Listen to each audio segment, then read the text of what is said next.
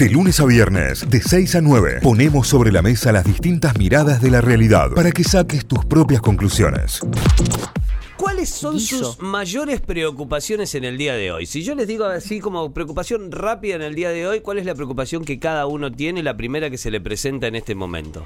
Ay, no. Ah, ¿en qué momento me va a llegar el turno de la vacuna? ¿O qué voy a almorzar? Mira, ¿vacuna o almuerzo? Sí, yo pensé en el almuerzo, pero todas las mañanas lo primero que hago es entrar así y F5, F5, F5. Vacuna. Bueno, es como que está todo el mundo esperando la vacuna. Entre la situación económica, el aumento de precios, el aumento de la canasta, el aumento de combustibles y la vacuna. No solo ahora cuando me llega el turno, sino qué vacuna me llega es otra de las preocupaciones que se ha transformado casi en una preocupación política. De todo esto y mucho más y de, lo que nos preocupa, de cuál es nuestra opinión al respecto de varios temas que en este momento están siendo tendencia, vamos a hablar con Paola Suban. Ella es eh, directora de Suban Córdoba y Asociados. Eh, hablamos de la encuesta nacional de opinión y tendencias de este mes. Está fresquita, es data que salió hace 12 horas nada más. Pau, buen día, bienvenida a Notify. Acá Cayo, Euge y Santi. ¿Cómo va? Hola, ¿qué tal, Cayo, Euge? Santi, ¿cómo están? Buenos días. Bien, muy bien. Bueno, estamos más o menos dentro de los porcentajes, dentro del cuadro de las preocupaciones, ¿no? De los sentimientos a esta hora. Sí, sí. no, la verdad es que no preguntamos por el almuerzo, pero con el tema de las vacunas sí, seguro. Claro, claro. Bueno, eh, es una es, es increíble porque veía el primero en el resumen y después entraba a ver más o menos en el desglose de cada una de las categorías. Y una categoría era la pertenencia ideológica que fueron generando las vacunas a lo largo de este tiempo, de estos seis meses de la campaña de vacunación y todo lo que ocurrió alrededor, que eh, me, me llama mucho la atención que hasta en esto generamos una grieta política, ¿no? Bueno, sí, eh, ha, sido un argumento prácticamente a lo largo de eh, del último año. Eh, recordemos que cuando eh, empezamos eh, a transitar la, primer, el primer tramo de la cuarentena, de la pandemia, bueno, había todo un sentimiento de unión y de trabajo en conjunto, sobre Sí. todo de la clase política, ¿no? Sí. que después se fue desvaneciendo con el correr del tiempo y eh, tanto unos como otros se van acusando de la politización de ciertas eh, cuestiones, entre ellas, por supuesto, eh, el proceso de vacunación. Y esa politización pasó por eh, vacuna Sputnik, vacuna Pfizer, ¿no? Claro. Claro. en esta eh, última semana además se ha, ha reverdecido ese tema con eh, la presentación en el Congreso de, de las distintas empresas farmacéuticas, eh, frases de, de eh, Santiago Cafiero en torno a, bueno, la oposición está obsesionada con la vacuna Pfizer Claro. y entonces preguntamos eh, a la sociedad qué opinaban sobre sobre esa disputa entre Pfizer y, y Sputnik. Claro, es muy loco que, que esto, digo, porque si, la, si, si lo empezás a ver y analizar un poco más en cuanto a comunicación, es como que toda la cuestión mediática alrededor, a instalar el tema a fuerza de titulares, de noticias, de notas y todo lo que ocurrió después con eh, la- los representantes de los distintos laboratorios yendo a exponer a- al Senado y demás, habla también de, de- de cómo eh, se pueden hacer operaciones tranquilamente y operar dentro de todo lo que está ocurriendo, ¿no? Sí, por supuesto, no solo operaciones políticas, sino que hay lobbies empresariales Claro, tal también. cual. Sí, sí, desde ese lado. Las, las Sí, sí. empresas farmacéuticas no son inocentes en esta situación, la política se suma, es un año electoral en el que eh, muchos quieren eh, sacar rédito de, de toda esta situación y eso claramente eh, no, no es inocuo a la, a la población general. ¿sí? Sí, sí, Eh, tal en este sentido, eh, hemos visto en la encuesta, por ejemplo, eh, el 43% aproximadamente prefirió la vacuna Sputnik y el 34% la Pfizer. Y eso no tiene que ver eh, solo con el grado de efectividad o de eficacia de una o de otra. Claro. ¿no? Tiene que ver con, con una cuestión de polarización, porque claramente la Pfizer no la hemos probado todavía eh, y, y desconocemos, la mayoría de la población, entre quienes me incluyo, desconocemos eh, las especificaciones científicas de una o de otra. Claro. Claro. Toda la opinión que tenemos formada es en torno a eh, la politización que se hizo eh, alrededor de esta cuestión. Sí, y aparte teniendo en cuenta de que no es una elección más, sino que se trata de salud y como, bueno, también hay oyentes que nos, que nos comentan y mandan mensajes diciendo que hay gente que cuando llega al, al lugar de vacunación y se entera cuál es la vacuna que le van a poner, hacen marcha atrás y se van y dejan de vacunarse por la vacuna que se pone en ese lugar. Pablo, lo que yo te quería consultar es que cómo va el tema de las personas que no se quieren vacunar. ¿Es muy alto el porcentaje o es bajo?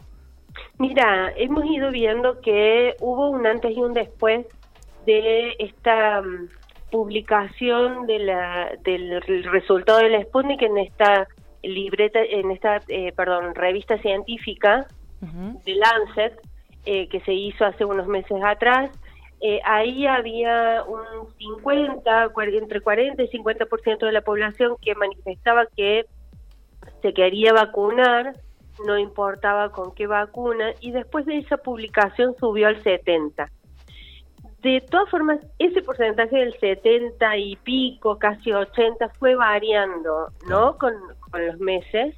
Hay meses en los que lo vemos en el 66, otras veces, otros meses en el 70, otros meses más cercano al 80.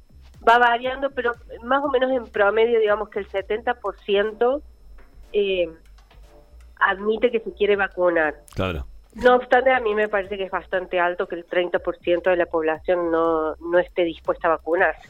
Claro, e- es importante porque si lo traducimos en números y en cantidad de números, o sea, un 30% e- es uno, uno de cada tres, ¿no? Digo, si de repente vamos a una familia, una de cada tres personas que no se quiera vacunar, ya es un número que, que esté complicado. Igual eh, hay un número que... Lo cual sí, nos pondría en duda un poco la famosa inmunidad de rebaño, ¿no? Claro. Porque si, si, si el 30% no se quiere vacunar, más otro porcentaje que estuvo de viaje en el momento, que no tiene la edad o que cualquier otro factor, digamos, vamos a estar eh, complicados con, con Claro. ese famoso sí, sí, no vamos a alcanzar el número. necesario. No vamos a alcanzar ese ma- mayor a, a 60%, que, que es el número que se habla siempre para obtener esta inmunidad de rebaño. Ahora, había un número que, que a mí me llamó la atención por, por ser bajo, que era que el 8% no se vacunaría, que era que el porcentaje eh, eh, que directamente no se vacunaría, que no es que ponía en duda, sino que era un 8%. ¿Esto en cuanto a qué, Pao, era entonces? Mira, hay eh, es, es bastante multicausal. Eh, no se puede especificar una Claro. cuestión puntual. Eh, tiene que ver con la politización que se ha hecho de la vacunación, tiene que ver con eh, personas que son directamente y abiertamente antivacunas, Claro. en la efectividad de las vacunas, tienen miedo incluso.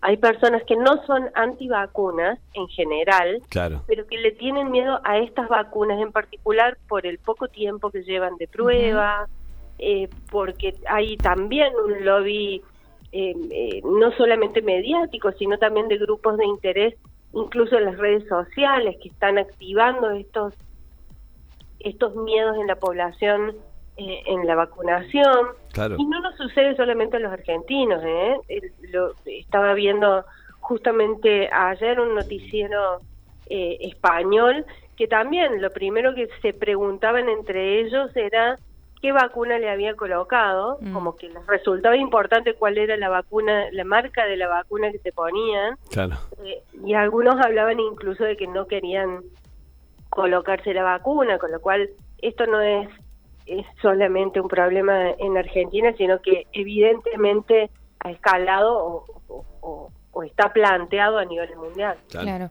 Pa- y, eh, Pau, y en cuanto a esta, este escenario político que tenemos en medio de la vacunación, hay ciertos personajes que se destacaron por tener mejor imagen en, en frente a la sociedad y otros que no.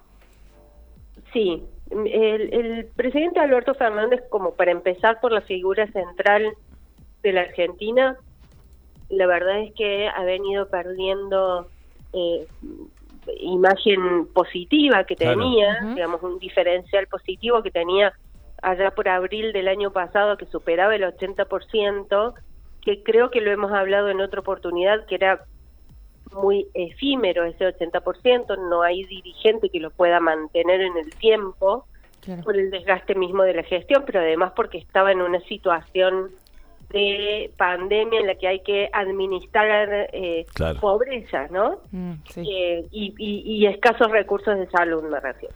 Y en ese... Eh, el presidente ha perdido imagen, tiene hoy un 55% de imagen negativa, eh, empieza a preocupar ya la imagen negativa por sobre la positiva, ya no solo que pierde imagen positiva, sino que es mayor la negativa.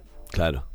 Claro, Eh, y esto esto se traduce en, en- en pérdida en intención de voto, ¿no? Digo, pierde intención de voto también a medida que va pasando. ¿Se traduce, se puede llegar a traducir en cuanto a pérdida de, de intención de voto para las elecciones que se vienen ahora de medio término? Mira, no siempre, no Claro. siempre la pérdida de intención de, de imagen positiva se traduce de Bien. manera lineal en pérdida de intención de voto. Fíjate, eh, un- una candidata como fue en su momento Cristina Kirchner, Claro. que tenía imag- más imagen negativa que positiva, pero aún así eh, es una de las armadoras de la política nacional Claro, tiene una intención de voto alta.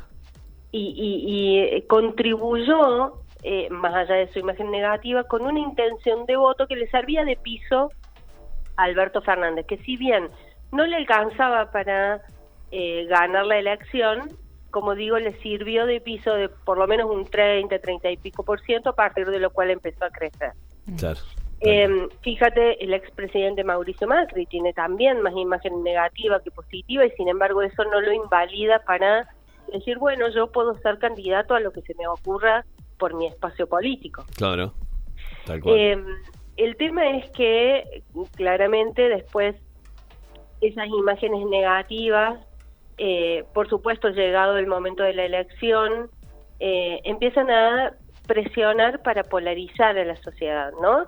Al no haber candidatos con una imagen positiva eh, más alta que la negativa, bueno, genera todo esto de eh, utilizar recursos como el miedo, a que vuelva el otro, como sentimientos negativos que son los que están surgiendo ahora en la encuesta y por eso los medimos puntualmente, porque se utilizan esos sentimientos negativos llegado el momento de la elección para presionar al votante Claro. en un sentido o en el otro.